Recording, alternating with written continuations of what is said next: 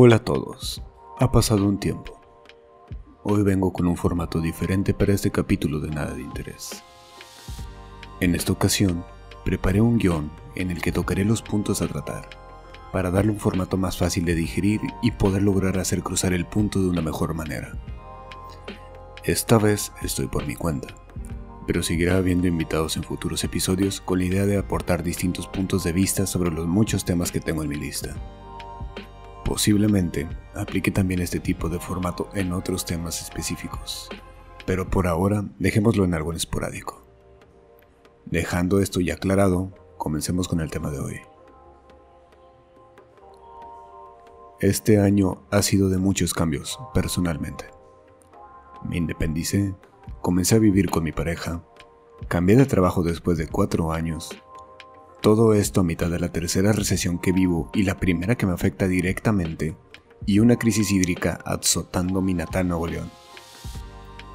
Que esa le pesa más a unos que a otros, pero ese es tema para otro día. Durante estos ya siete meses he pasado mucho tiempo observando y aprendiendo, leyendo las noticias internacionales sobre las crisis globales, las consecuencias de un desdibujado espectro político en los Estados Unidos, la guerra de Ucrania y su postura alrededor de ella en lugar de buscar una solución a este problema. En el esquema nacional, las desalentadoras noticias del manejo de la violencia en México, las bizarras decisiones económicas y sus respectivos defensores despotricando en aras de defender el gobierno regente, el muy evidente racismo y clasismo que reina invencible a lo largo de la República, y en las locales, como ya dije, la crisis hídrica y nuestro muy querido gobernador con una afinidad fundamental para su gobierno hacia las redes sociales. Estas noticias, fuera de lo agobiantes y desesperanzadoras que son, me ayudaron mucho a saber más sobre la gente a mi alrededor. No hablo de mis círculos personales, sino de los todos los demás. Con la era digital ya en su segunda década, las redes sociales brindan una plataforma para expresarse para quien la quiera, cuando la quiera. Esto permite que no sea posible posar nuestras opiniones o quejas abiertamente en la que también puedes decidir quién interactúa con tus aportes. Esto quiere decir que si un noticiero postea una noticia sobre cualquier tema, si esta cuenta lo permite, cualquiera puede comentar u opinar al respecto. Esto nos ofrece entonces una ventana al tren de pensamiento de muchas personas, desde los que leen y se informan a... Esto nos ofrece entonces una ventana al tren de pensamiento de muchas personas, desde los que leen y se informan para entonces emitir una opinión informada, hasta los que solo repiten lo que les dijeron que repitieran. Estos intercambios entre usuarios, más allá de la calidad informativa de estos, nos ayuda a formar una idea del sentido del raciocinio propio de varias personas, y también nos permite compararlo con el nuestro. Antes de proseguir, solo como comentario, contrario a la creencia popular, estos intercambios no son debates. Se acercan muy a duras penas a una discusión, pero de debate no tienen absolutamente nada. Esa idea de lo que es el debate tiene un porqué, pero ese también será tema para otro día. Tomando en cuenta lo anterior, comencé a notar cada vez más y más una tendencia a hablar sobre uno y no sobre colectivo. Por ejemplo, usando el ejemplo de la crisis hídrica, cada vez es más frecuente escuchar gente aminorando el problema de falta de agua corriente, pues ellos no se ven afectados por los cortes, ignorando voluntariamente al resto de la población que tiene constantes problemas para recibir un abasto suficiente para su uso diario. En vez de unirse a exigir el abasto acorde a las tarifas que pagan sus conciudadanos, hacen de la vista gorda puesto que temen que su posición se vea comprometida, y terminan atacando a aquellos que buscan acciones que le puedan afectar indirectamente, a pesar de lo que se busca es el bien común. Y puede que usted piense, claro que esa es la línea de pensamiento, Debes cuidar de ti primero antes de que cuides a los demás. Y mientras este principio fundamental del individualismo es algo que de hecho estoy de acuerdo, al momento de aplicarlo al gran esquema de las cosas en donde se decide ejercer inacción o a propuestas que serán benéficas para todos, por miedo a perder un sentido autoimpuesto del yo, pues es entonces donde no le encuentro el sentido. Ponderar todo para el beneficio o la apariencia de un beneficio para uno nos hace ciegos e ignorantes del resto de los problemas que nos pueden llegar a afectar. Y solo hasta que se siente el agua hasta el cuello es cuando salimos del letargo y ahora sí se quiere tomar acciones para salir de esta situación. Al estar tan centrados en el beneficio propio, nos hemos ido haciendo más débiles como comunidad y esto solo nos vuelve más manejables e influenciables por personas que, también en aras del individualismo, buscan beneficio propio y nos usarán para ello, negándonos del mismo discurso que creemos propio y figurativamente viéndonos la cara. Y este es el tema a tratar esta ocasión. Cómo hoy en día estamos adoctrinados a adoptar una postura individualista cuando ni siquiera fue una decisión propia, y nos despojan de nuestra individualidad en el proceso.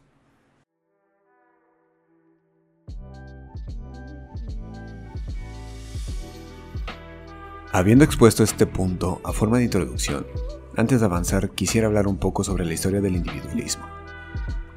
Hablar de un origen para esta corriente y sus ramas es un tema debatido.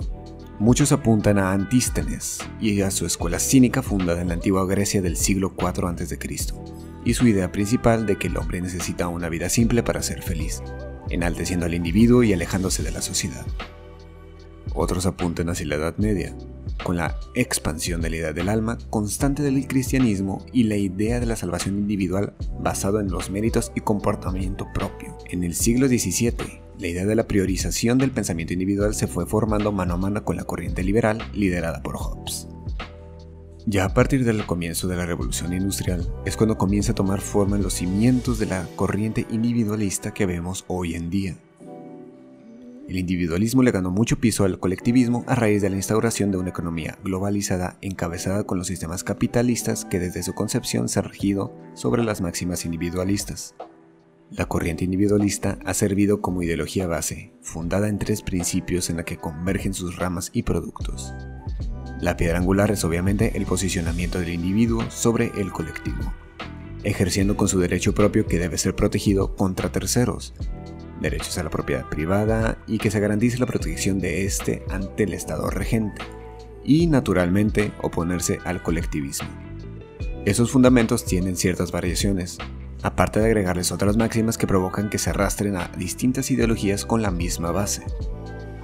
El liberalismo, libertarismo, objetivismo, existencialismo, anarquismo individualista, entre otras ideologías tienen sus bases incrustadas al mismo objeto de estudio, el individuo y por qué merece todo cada individuo por el hecho de ser, pues, un individuo. Vale la pena también mencionar el individualismo metodológico, una metodología fundamentada por gente de la corriente liberal que ha estado ganando cada vez más popularidad en las ciencias sociales, donde posan que todo cambio social se rige en referencia a las individualidades contrarios a los rasgos de los grupos, puesto a que argumentan que un colectivo no puede sostener una idea propia y que todo estudio social debe enfocarse en los individuos que forman el objeto de estudio. Actualmente este método es más famoso por despotricar contra otras escuelas de la sociología, rayando en lo reaccionario. Pero eso es harina de otro costal que valdrá la pena volver a ver en otra ocasión. Pero por ahora, prosigamos. Ahora, quisiera hablar un poco sobre un artículo muy interesante que encontré mientras investigaba sobre el tema. Se trata sobre las variantes del individualismo, escrito por el sociólogo Danilo Martuchelli. En este texto, Martuchelli nos explica que utilizando una perspectiva analítica propia, encontró que hay cuatro variantes que existen sobre el individualismo, utilizando un enfoque específico. En este texto, Martuchelli nos explica que utilizando una perspectiva analítica propia, encontró que hay cuatro variantes que existen sobre el individualismo utilizando un enfoque específico. En este estudio, estipuló cuatro principios para basar su análisis. Encontramos primero a la representación cultural del individuo, al que entendemos con la definición que expuso Dumont en 1985, utilizándolo como un agente empírico y en otros sentidos como la representación cultural de uno. El individuo es puesto en procesos de individuación, a lo que se refiere como los procesos sociohistóricos que provocan la fabricación de individuos en una sociedad, haciendo al lado el objeto de estudio desde la socialización y enfocándose en los factores históricos como los creadores de individuos. En tercer lugar, el individuo está sujeto a formas de individualización, que nos estipulan las diferencias o singularidades en la interindividualidad que se presentan en una sociedad. Y ya por último, encontraremos formas de apreciar la individualidad, que es el grado en el que el individuo logra alcanzar la diferenciación de sí mismo en un colectivo. Es entonces, bajo estos cuatro conceptos, que se basó la diferenciación entre las cuatro variantes del individualismo que Martuchelli propone.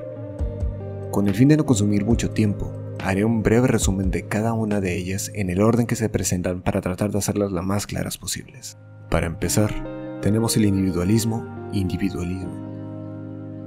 Para empezar, tenemos el individualismo institucional. Este es el que se conoce universalmente como individualismo en general. Está basado en la primicia de Dumont que hizo en 1984, el año, no el libro, en el que el individuo es un ser moral adosado a la representación cultural particular a la que pertenece.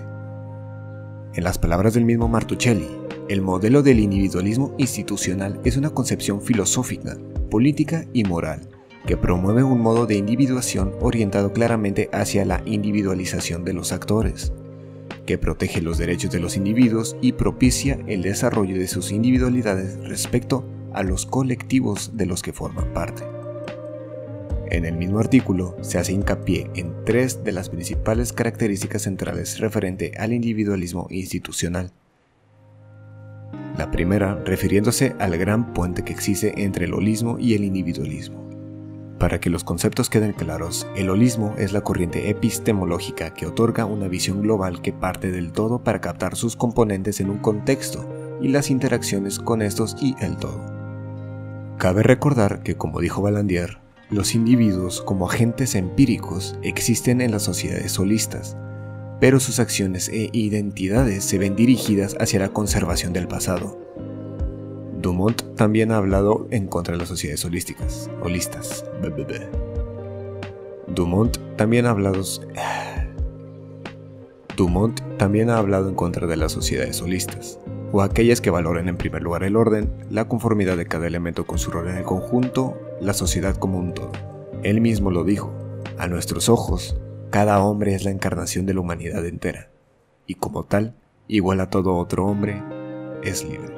Eso es el individualismo, lo que lo llevó a la conclusión que a pesar de que la sociedad holista reina sobre nuestro planeta, la sociedad sobresale como la excepción. La segunda característica de la que se valió fue la premisa de que los individuos existen independientemente de las relaciones sociales. Esto es explicativo por sí mismo. Los individuos preexisten al lazo social. Este enunciado es el resultado de un trabajo orientado a producir la visión de un individuo separado, que implica autonomía e independencia de cada individuo, otorgándole un estatus jurídico propio. Y por último, la preeminencia dentro de la diversidad de los factores de individuación. Estas tienen que ver con el rol específico de las principales instituciones que reinan nuestra sociedad, el derecho, el trabajo, la escuela, la familia, en donde se orientan directamente hacia los individuos y que provoca que cada persona en teoría se desarrolle con una individualidad en particular. Esto provoca que la individualidad pierda su estatus de desviación y se aposente como el modelo institucional a seguir por cada uno de nosotros. Esto quiere decir que a pesar de ser parte de un colectivo, el individuo se constituye a sí mismo por sí mismo. A pesar de la importancia de las diferencias nacionales evidentes en el individualismo institucional, el reconocimiento de la pluralidad de modelos históricos de sujeto, la diversidad de tradiciones presentes en una sociedad propia de la constante necesidad de nuevas modalidades del individualismo o incluso de la radicalización de la individualización inducida por métodos instituidos, el individualismo institucional raramente se ha cuestionado. Y es aquí cuando Martuchelli nos presenta la cuestión. No se puede pensar que los individuos, como agentes empíricos, han conocido formas de individualidad irreductibles a la modalidad particular de individuación proporcionada por el individualismo institucional moderno?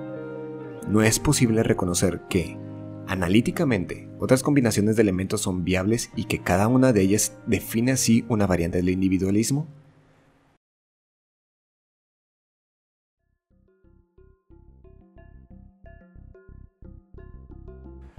Es con esta pregunta en la que pasamos a la siguiente variación, el individualismo comunitario. Antes que me trates de loco, permíteme explicar. Esta variación habla desde un lugar que hace referencia al fin central del holismo, la existencia del individuo como un empírico y de las individualidades dentro de sociedades definidas con fuerte control comunitario, pero no pueden ser asimiladas dentro del holismo.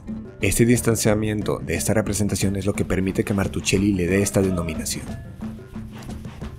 La característica principal del individualismo comunitario es la acentuación de conductas individualizadas alejadas, pero aún así sin ruptura, de los designios comunitarios que frecuentemente fungen como un desfogue inducido por los cambios en modos habituales de la individuación.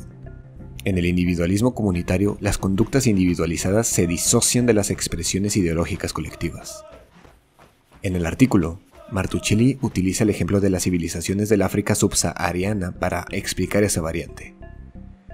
Esto es debido a que por mucho tiempo estas sociedades fueron un frente radical contra la visión del individualismo moderno.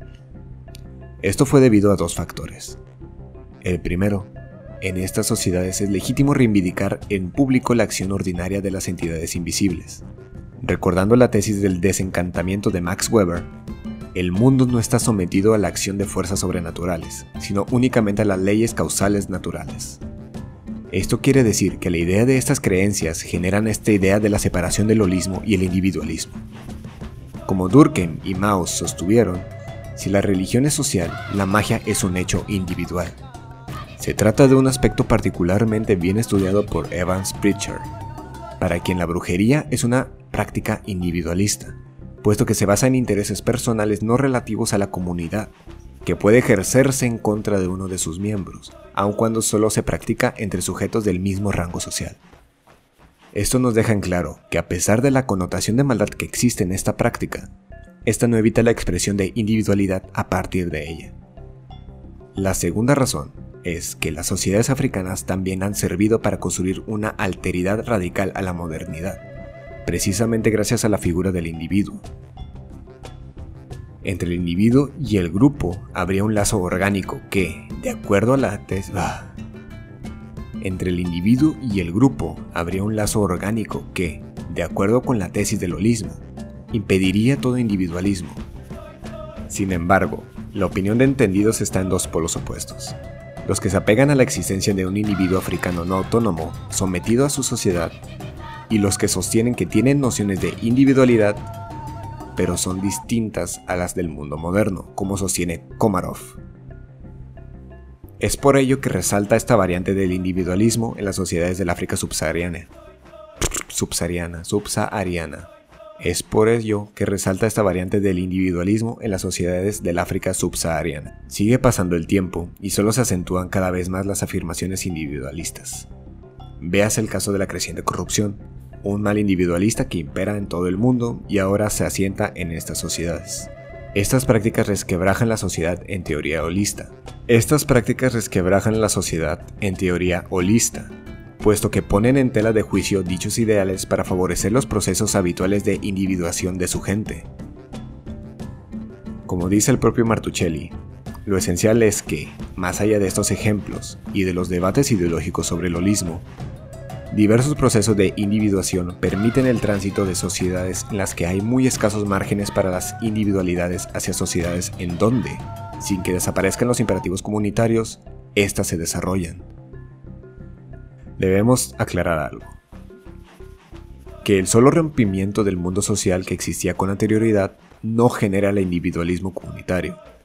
Tenemos el ejemplo de la formación de la clase obrera inglesa en el siglo XIX, donde se impuso una modalidad muy marcada por la institucionalidad del individualismo. Esto nos demuestra que una crisis no es todo lo que se necesita para el surgimiento del individualismo comunitario, otro ejemplo puede ser las crisis sufridas por el Estado durante el régimen soviético, que a pesar de ser muy disruptiva, no dieron pie al individualismo comunitario por las corrientes ideológicas anteriormente activas en esta sociedad. Un último ejemplo pueden ser las comunidades indígenas en América Latina. Bien lo dijo Peter Chiorovic en 2012. Los indígenas producen sus propias modernidades, las cuales se pueden caer en el velo del individualismo comunitario. Una de estas es la migración indígena para insertarse a otra sociedad, puesto que se puede entender que el individuo recurre cada vez más a recursos comunitarios buscando apertura, acentúa su individualidad sin despegarse de su comunidad de origen. La individualización presente en esta variante siempre será de beneficio para las comunidades en las que se manifieste. Un ejemplo de esto son los colectivos de mujeres o autoras que profesan el Islam, que buscan afrontar las costumbres para crear una mejor comunidad para ellas y sus iguales, buscando el reflejo de las individualidades femeninas que permitan la creación del espacio del individualismo comunitario. Como nos dice Martuchelli, La individualización específica a la variante del individualismo comunitario convive y pervive con la comunidad en un juego que muy raramente es de suma cero. Si a veces lo que uno gana lo pierde el otro, en la mayor parte de las situaciones es aprovechando recursos comunitarios que los actores se individualizan.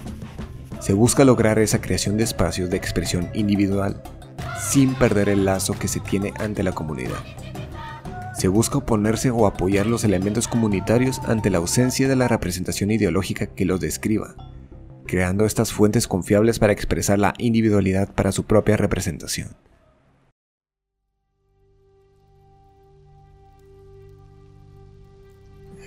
Y ahora pasaremos a la siguiente variante, el individualismo ontorrelacional.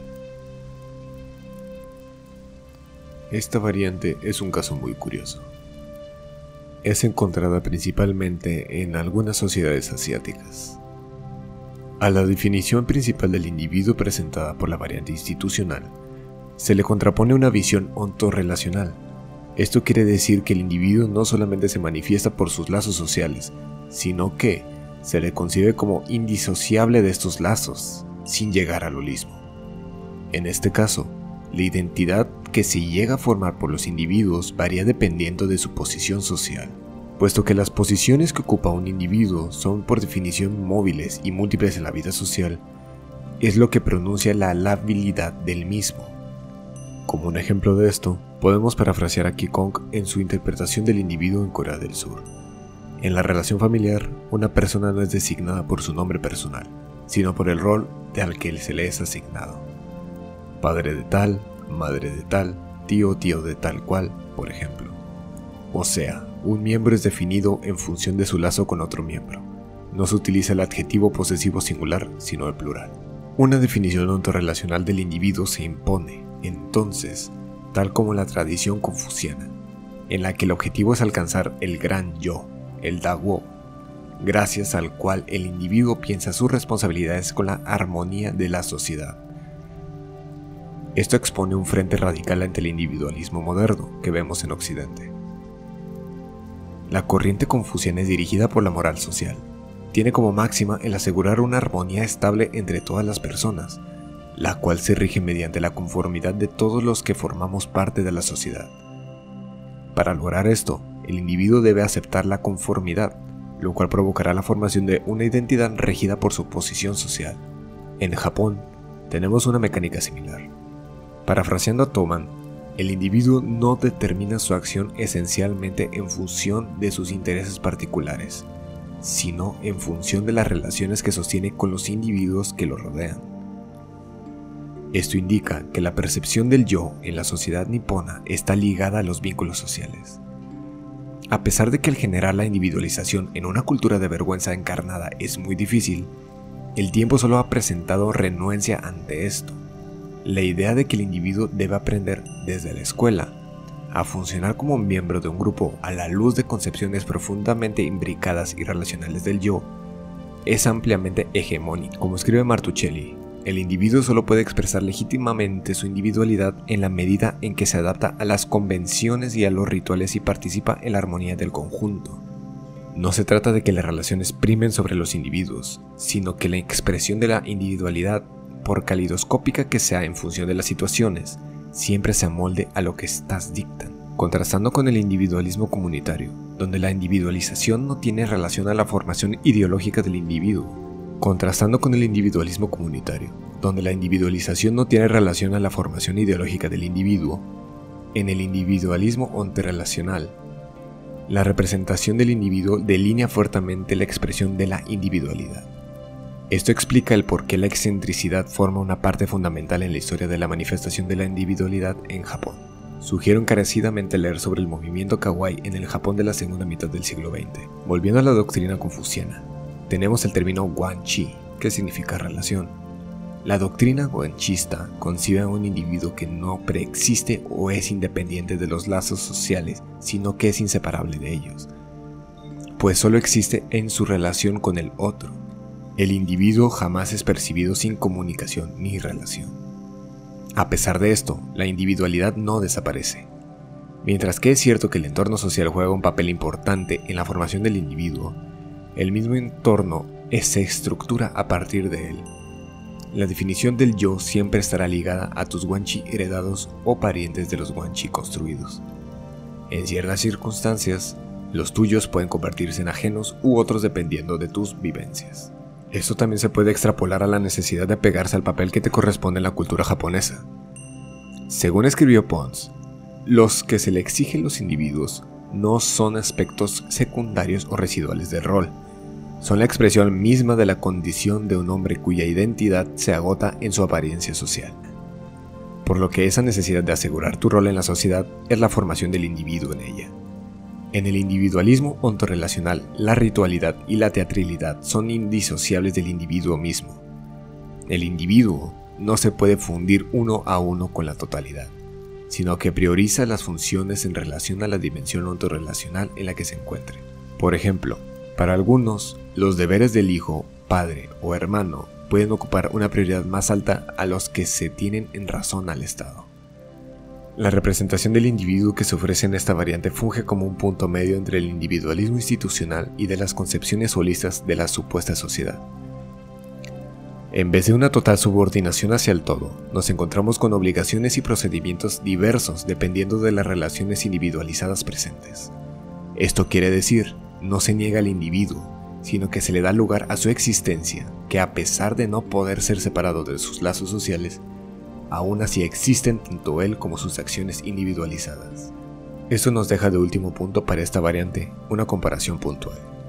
Mientras que en el individualismo institucional, el individuo es siempre establecido como un sujeto moral, con autonomía y separo de sus lazos sociales, en el individualismo onterrelacional, el individuo es ontológicamente inseparable de estos lazos, que, sin embargo, nos hace hincapié a comprender los distintos procesos de individualización y la necesidad de la acreditación de los individuos en este marco.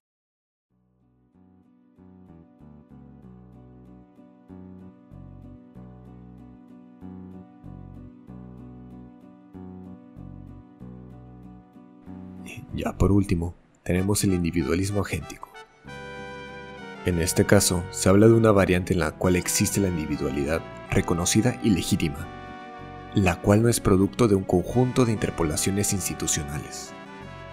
Esto quiere decir que en esta variante se hace frente al tercer principio de individualismo institucional, donde los individuos se perciben independientes de la óptica institucional.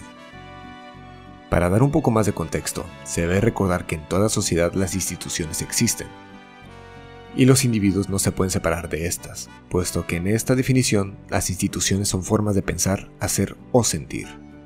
Pero, si definiéramos a una institución como una serie de principios incorporados a organizaciones sociales, que consiguen la creación de programas institucionales, podemos objetar en una variante donde las individualidades no son fruto de un programa institucional. Como escribe Martuchelli, en el individualismo agéntico, los actores no se forjan explícitamente por mandatos institucionales, sino que se conciben produciéndose a través de un conjunto de respuestas altamente individualizadas frente a las vicisitudes de la vida social. Individuo no se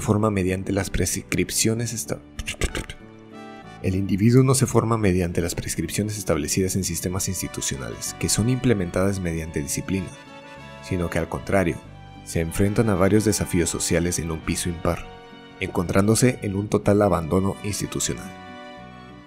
En esta variante, el individuo se debe hacer cargo por sí mismo para afrontar numerosos desafíos, que en un marco del individualismo institucional son manejados por programas institucionales o al menos una parte de ellos.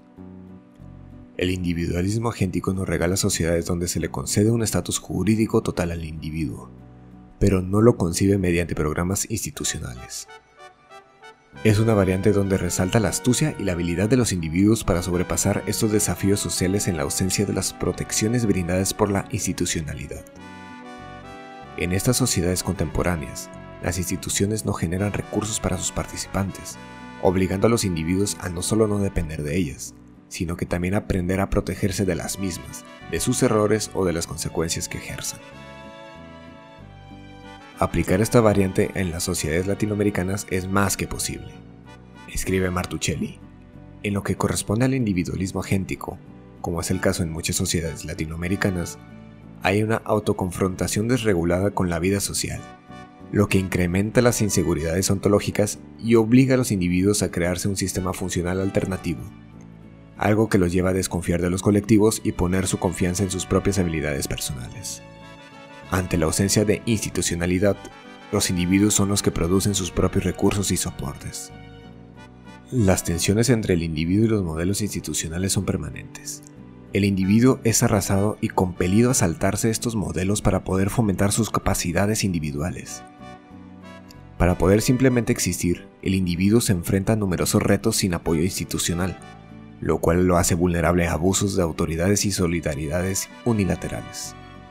El individuo busca afirmar su individualidad a duras penas, puesto a que se le da prioridad a la creación de formas y estrategias para establecer una red confiable entre sus similares, para poder finalmente tener las mínimas herramientas para desarrollar la individualidad. Cabe recalcar que en sí la idea de saltarse la ley para darle legitimidad a este tipo de individualismo, más bien es el reconocimiento colectivo en el que los individuos pueden formarse y subsistir en un escenario agresivo de la vida social, a pesar de que usen acciones no legales para lograrlo o con un aborrecimiento palpable a la ley colectiva. El individualismo agéntico tiene la característica de enaltecer las habilidades individuales ante la ausencia de la institucionalidad de la sociedad. A pesar de que pudiese existir alguna clase de instituto, los individuos continúan apreciando y concibiendo a cuenta propia sus habilidades personales. Debido a las afrontas a las que se ve expuesto en el proceso de individuación, los sostenes son imprescindibles para poder llevar a cabo este proceso, especialmente los de sangre. A pesar de que hay grandes similitudes entre el individualismo comunitario y el agéntico, también hay diferencias igual de grandes que es lo que termina separándolas. Podemos tomar como comparativa a África para el comunitario y a América Latina para el agéntico. Es indiscutible el peso que tienen las actividades grupales en África. El apego a los caracteres comunitarios en África hace un contraste directo al fuerte apego a los lazos familiares que se observa en América. Y como lo escribe Martuchelli, en el marco del individualismo agéntico, los individuos cuyas prescripciones institucionales son débiles y se dan en medio de representaciones legítimas pero ambivalentes en lo que individualidad respecta, están compelidos a encontrar por sí mismos, y casi con el único apoyo de sus familias, respuestas altamente individualizadas a los desafíos sociales. Ya habiendo terminado de establecer y explicar las variantes del individualismo, cabe destacar que estos son dependientes de una sociedad en específico, que una variante esté establecida en una sociedad más nula que pueda haber una área marginalizada o emergente esperando crecer. Tal es el caso de América Latina, la cual a pesar de tener un gran predominio del individualismo agéntico, existen sectores donde el individualismo institucional, comunitario y ontorrelacional coexisten. Las cuatro variantes tienen por fin el conceptualizar y valorar su propia óptica los procesos de individuación los conceptos de individuos y de sus procesos de individualización.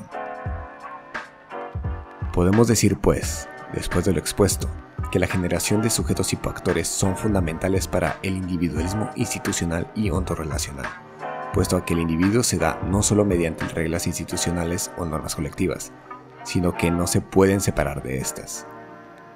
Por el caso contrario, el individualismo colectivo y agéntico produce hiperactores, puesto que se deben valer por sí mismos para conseguir sus propias habilidades en ausencia de la institucionalidad. Y si hablamos de legitimidad de los procesos de individualización, el individualismo institucional y agéntico valoriza las expresiones de individualidad mediante institutos sociales o producción de habilidades propias, y por otro lado, tanto el individualismo autorrelacional como el comunitario enfocan con creces la expresión de individualidad, ya sea por obligaciones comunitarias o por el rechazo o crítica excesivos a expresiones de individualidad. Habiendo concluido finalmente con la explicación de las variaciones del individualismo, quisiera recordar un hecho anteriormente dicho aquí. En América Latina reina el individualismo agéntico. No creo que sea mucha sorpresa, el subcontinente ha sido sometido históricamente a tantos detrimentos de las instituciones que deberían ser nuestro soporte que podría tomarme horas solamente ignorando estos casos. Como se expuso con anterioridad, lo que provoca esta desconexión institución-individuo es la necesidad de desarrollarnos nosotros mismos en un afán de poder sobrellevar nuestra individualidad mano a mano de los que nos rodean para salir adelante. O bueno, eso es en teoría.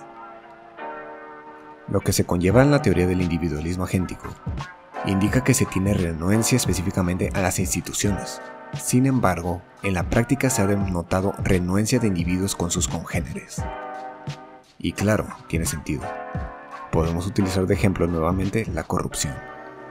Un acto realizado por individuos en una posición social dentro de las instituciones, que a pesar de saberse parte de un colectivo, elige voluntariamente beneficiarse en un acto de corte individualista, sin importar las consecuencias que generan sus acciones.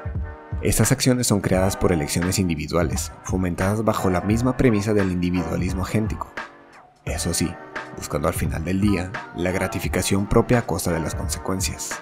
Pero es ahí donde comienza lo curioso. El individuo corrupto, al verse tergiversado en la culpa que le pudiese generar y el miedo a perder el beneficio que logró obtener a pesar de las instituciones fallidas, el individuo comienza a excusar o a engañarse a sí mismo para poder obtener tranquilidad o pseudo piso moral.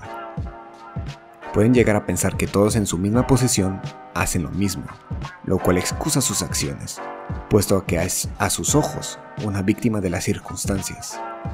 Y es ahí donde entra mi punto, y la razón de por qué siquiera decidí hacer el capítulo de hoy. En la búsqueda del sosiego que genera una falsa justificación de las acciones, la persona voluntariamente rechaza su individualidad, con el fin de conservar su posición sin afrontar consecuencias.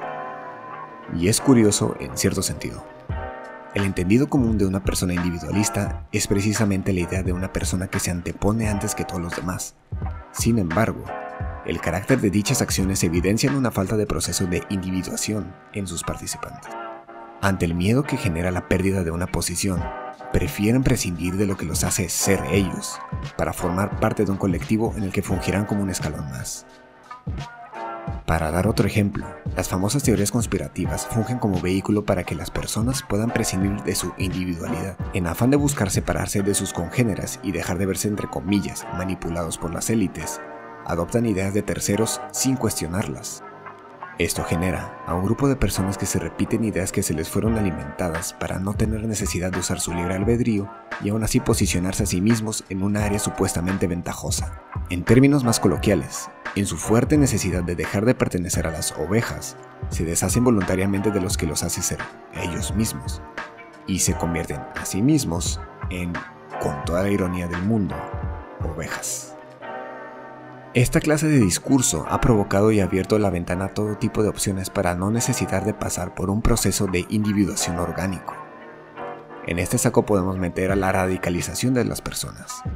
Independientemente del piso político que se quiera adoptar, la radicalización es en todas sus anchas un vehículo para prescindir del libre albedrío y la individualidad de una persona. Este proceso es principalmente utilizado en individuos en proceso de formación, como es el caso de personas entre los 9 y los 18 años. A esta edad, la idea del individuo es aún nublada, debido a los procesos que afrontan en su brusco paso de la infancia a la adolescencia. Un joven sin la tutela adecuada puede ser fácilmente atraído a la idea de la radicalización de las ideas dependiendo del entorno social en donde se encuentra. Y es fácil entender el porqué. A esa edad, la idea del qué soy y el qué seré está más latente que nunca por lo que el ofrecimiento de doctrinas en el que no solo te dirán qué eres, sino que te indican qué debes hacer y qué serás, es casi como una bendición a sus ojos. Pueden sentirlo como el quitarse un gran peso de encima. Prescindiendo de su individualidad, llegan a un sustituto en apariencia firme, con un sistema de ideologías a seguir sin necesidad de cuestionarlas ni afrontar procesos de individuación, ya que estos son hechos por terceros. Y es ahí donde recae el problema. La radicalización es en definición un proceso que borra individuos, puesto que estos son una amenaza a las ideologías a las que ellos apoyan. Una persona con individualidad siempre será una molestia a cualquier sector radical por la posibilidad de cuestionar prácticas o segmentos de la ideología dominante. Esta es la razón por la que van por personas jóvenes, principalmente aquellos en crisis identitaria, ya que al no generar estas habilidades de razonamiento y evitando que lleven a cabo sus procesos de individuación, obtienen un ferviente soldado listo para fungir su papel. Ahora, que una persona decidiera rechazar su individualidad no implica conciencia de esto. Esto se puede notar especialmente en las personas que creen en teorías conspirativas, sin importar qué tan grandilocuente que lleguen a ser, sin importar lo absurdamente imposible que se perciba. Sin importar lo dolorosamente obvia que sean las respuestas, estas personas lo negarán a tope. Desde la Tierra plana a los reptilianos, estas personas creen con total certeza en lo que se les fue dado. Todo aquel que no haya sido iluminado por las ideas está equivocado. Los conspiranoicos tienden a objetar agresivamente en referencia a sus creencias, pues al hacerlo defienden el vestigio que les queda de individualidad. Estas creencias terminaron siendo el reemplazo en el que sostienen lo que son, y es por ello que a pesar de lo evidente que es la realidad, la inhabilidad de aceptarlo es explicada por este hecho. En un caso algo parecido, podemos hablar de los fanáticos religiosos y en un caso extremo, los cultos religiosos. Es importante recalcar que tener un sistema de creencia secular no necesariamente implica un rechazo a la individualidad. El sostener una creencia o religión como tal es una forma de conectarse con la comunidad en la que se concibió el individuo, dando legitimidad a los procesos de individuación usando un vehículo espiritual. No obstante, ha habido obvios casos en los que la gente usa el estandarte de la religión como una excusa o como una validación a un piso moral cuestionable, ya sea para deliberar odio a grupos poblacionales específicos o excusar los comportamientos cuestionables en los estatutos de nuestra sociedad. Y esto es solo hablando de las personas que aún no llegan a nivel de fanatismo. Un ejemplo de fanáticos religiosos que abiertamente promueven el odio a minorías es la Iglesia Bautista de Westboro una iglesia independiente fundada por Fred Phelps en 1955 en Kansas, Estados Unidos. Esta iglesia es abiertamente xenófoba, homófoba, anticatólica e incluso endófoba. Ha sido rechazada por la actual iglesia bautista, la gran mayoría de las iglesias cristianas y la mayoría de la población en general. Expuesto a esto es donde quisiera ubicar el punto. La familia Phelps extendió el odio generalizado que tenía con excusa de seguir el camino de Dios según su revelación. La familia Phelps extendió el odio generalizado que tenía con la excusa de seguir el camino de Dios según su revelación. Sin embargo, la gente que sostenía un sentimiento similar se hizo adepta a aceptar los caminos y los mandamientos que tomaron los Phelps, con el fin de entrar en un colectivo que pueda ayudarlos en sus conocidos piquetes ante sus enemigos jurados. Con esto que quiero decir, pues que en afán de perseguir esos ideales por al mismo tiempo buscando cobijo de un grupo, decidieron que su ideología ocupara el lugar que debería tomar su individualidad. Ya sus ideas no son las que ejecutan, ejecutan las de la iglesia, ejecutan la voluntad de los Phelps. Esto aplica en una magnitud aún mayor cuando se trata de cultos, donde incluso si comienzas a recobrar un poco tu individualidad y cuestionas los estatutos de estos, corres el riesgo de afectar tu integridad física, de esto hay múltiples ejemplos, pero el muy sonado proyecto agrícola del Templo del Pueblo, mejor conocido como Johnstown, es el ejemplo perfecto. Jim Jones y su comunidad en el noreste de Guyana tuvieron un final macabro, donde murieron un total de 923 personas, 5 asesinadas y 918 víctimas de suicidio, debido a la ingesta de cianuro. Esta tragedia sucedió debido a la influencia que ejercía Jones sobre todos sus seguidores, una persona manejable siempre será la arcilla para asegurar el éxito de un culto. Una persona perdida, en crisis identitaria o simplemente necesitada de dirección, tirará por la borda su individualidad a la más mínima promesa de salvación, sin el estrés de tener que crear por sus propios medios la salida. El problema de que una persona empiece a sostenerse en terceros es que vuelve a esa persona desechable. Dejemos muy en claro algo. Estas. Dejemos muy en claro algo. Estas organizaciones, sean religiosas, políticas o de cualquier piso que tengan, siempre verán a los integrantes que engordan sus pelotones como un número. Y sé qué es lo que piensan. Esto no es único de estas organizaciones. Múltiples empresas e inclusive gobiernos también manejan al vulgo de esta forma. Pero la diferencia radica en el entendido de que una persona es la recolección de lo aprendido y vivido, una amalgama de experiencias que generan el individuo, y por el otro lado, una persona que ha cedido estas experiencias por la razón que sea, comienza a perder su individualidad hasta que no quede más que un vestigio de persona, que no puede sostenerse a sí misma. Es por eso que quiero que quede clara la intención de hacer frente al hecho de que hoy en día la sociedad actual es individualista, más sin embargo, está perdiendo individuos. Cada día es más común el ver cómo la gente decide tomar decisiones que en teoría le beneficiarían a ellos, no por prueba y error, no por experiencia adquirida, no por investigación por propios medios, no, nada de eso. Hacen estas decisiones porque se les dijo que lo hicieran. En el primer episodio de este podcast hablé sobre la hipérbola de los medios. hablé brevemente sobre un efecto directo de esta pérdida de individualidad, la necesidad de la validación de las creencias. Es cada vez menos común el cuestionarse la información que se nos es presentada. En la era digital donde cualquier medio puede postular como evidencia lo que se le plazca, habrá gente que llevará esta información hasta la muerte debido a que es lo que se acopla a lo que ellos quieren que sea la realidad. Esto ha generado que la información se vuelva un producto en lugar de hechos libremente distribuidos. La conclusión que había dejado referente a este tema es precisamente cuestionar lo que se consume. Sin embargo, esto es algo muy difícil debido al egocentrismo que reina en nuestra sociedad, junto a una muy enunciada inhabilidad para aceptar una equivocación. En otro episodio, esta vez acompañado por mi amigo Jones, hablábamos sobre la necesidad de pertenecer y cómo esto afectaba las decisiones que se toman en pos de querer posicionarse en un grupo. Se adoptan ideas no por convicción, sino por necesidad. Rechazamos nuestra individualidad en aras de formar una nueva forma de esta, en un proceso de individuación nuevo, con la gran diferencia que esta experiencia viene de la coerción y presión de una crisis identitaria, no del proceso de individuación derivado de las experiencias que se nos presentan en nuestra formación. De ahí es donde se puede llegar el dar el paso a la radicalización. Te vuelves un número más en una ideología que se te fue ofrecida como sustituto a tu individualidad. En otras palabras, y lo más directo y amable posible que puedo ser, pasas de ser una persona a un megáfono que da la casualidad que es una persona. Y eso ya lo había dicho anteriormente, pero si estás actualmente en esta posición, aún puedes salir de ella. No eres un megáfono más. Puedes regresar a ser tú. Entonces, tomando en cuenta lo expuesto por el momento, doy en posición el punto final. A través de las redes, noticias, voces e inclusive presenciando nosotros mismos, hemos sido expuestos a situaciones y ejemplos de personas, personajes o figuras públicas donde las personas toman decisiones o formulan opiniones que pueden parecer propias, y sin embargo no lo son. Un funcionario público defendiendo multinacionales no lo hace por convicción, sino que lo hace por defender sus intereses. Un presentador de noticiero tergiversando la declaración de una víctima, no porque quiera indagar más para la noticia, sino porque fueron las órdenes de los superiores del canal una figura pública defendiendo a un establecimiento tras alegatos de discriminación, no porque creen que son falsos, sino para defender su posición social. Todas estas decisiones son tomadas desde el supuesto de un beneficio individual, que sin embargo son erigidas por un tercero. Voluntariamente ceder a tus convicciones por un supuesto beneficio debería ser representado por lo que es, una renuncia a tu individualidad.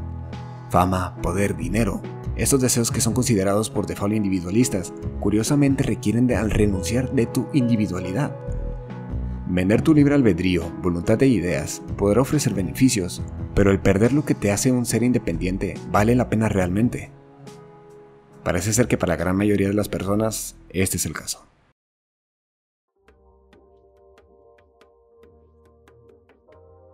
Para cerrar, quisiera ofrecer como conclusión un pensamiento. En estos tiempos de incertidumbre, donde la mayoría decide dejar de pensar por sí mismos, por cualquier razón que se presente, es cuando más debemos abrazar nuestra convicción. La era digital trajo consigo una peligrosa forma de socialización.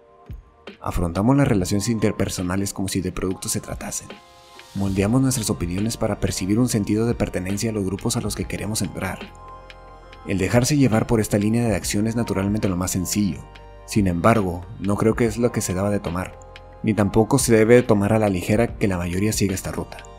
Hoy en día, más que nunca creo que es necesario hacer ver a la gente que abrazar nuestra individualidad es necesario, que los procesos, por más dolorosos que sean, deben ser llevados a cabo, que aquellos que atraviesan crisis sean guiados y protegidos a seguir su camino, para que no se pierdan y terminen siendo solo megáfonos de terceros. Que no importa si estás abrazando tu cultura y enalteciendo lo que eres en la África subsahariana, o que utilices la extravagancia como un método para establecer tu individualidad en Asia. Lo que debe de importar siempre debe ser encontrar lo que somos, según el entorno, según lo que vemos y según lo que experimentamos. Al final del día, lo que más quiero decir, por favor no caigas por el camino fácil de renegar tu individualidad por conveniencia. Aférrate a ella y crece, que es lo que más necesitamos para hacer frente a lo que vivimos hoy en día. Y bueno, eso fue todo por esta ocasión. Espero que hayan disfrutado el capítulo de hoy. Como siempre, soy Rancio, arroba soy Rancio en Twitter. Espero que hayan aprendido algo nuevo y ojalá que pasen un muy buen día. Hasta la próxima.